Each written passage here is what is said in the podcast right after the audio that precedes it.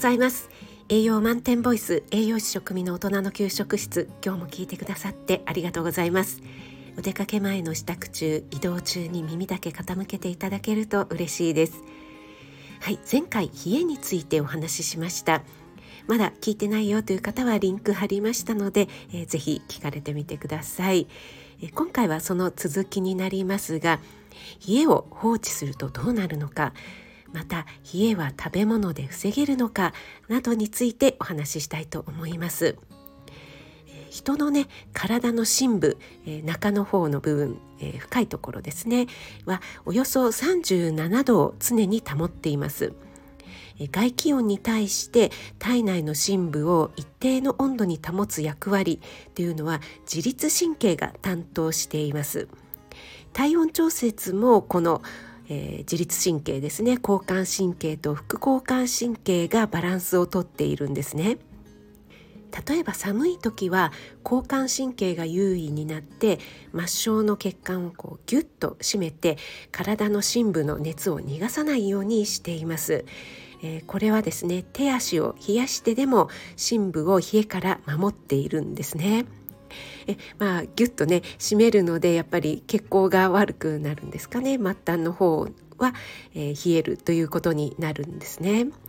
そして暖かいところに行くと副交感神経が優位になって熱が全体をね全身を巡るようになります。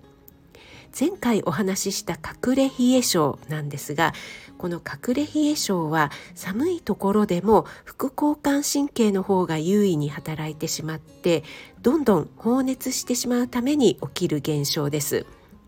熱を感じやすい手足が比較的暖かいので冷えに気づきづらいということになるんですね。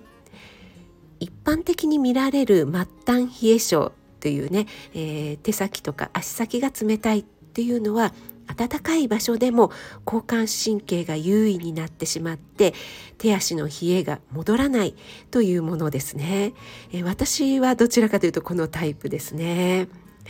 はい皆さんいかがでしょうか？はいそれでは冷えを放置するとどうなるのかということで、えー、冷えでね悪化する病気として関節リウマチなどが挙げられています。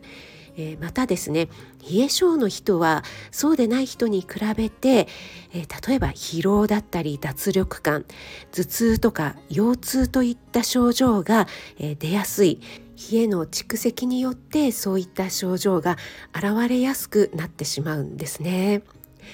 はい、えー、またですね冷えが病気のサインになるということもあります。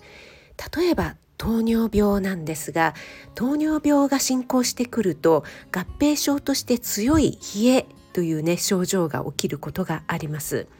この糖尿病の多くは自覚症状がないままに進行してしまうことが多いので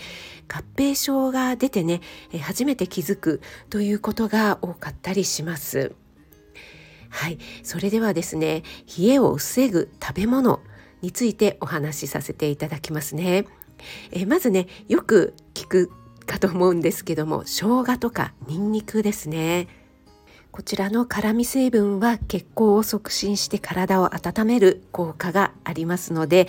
えー、例えば豚汁にね生姜を入れたりとか普通のお味噌汁でも、えー、ネギなんかね体を温める野菜を入れてそして最後に生姜をねちょっとおろして加えるなどのね工夫をしていただくと、えー、体が温まるかと思います。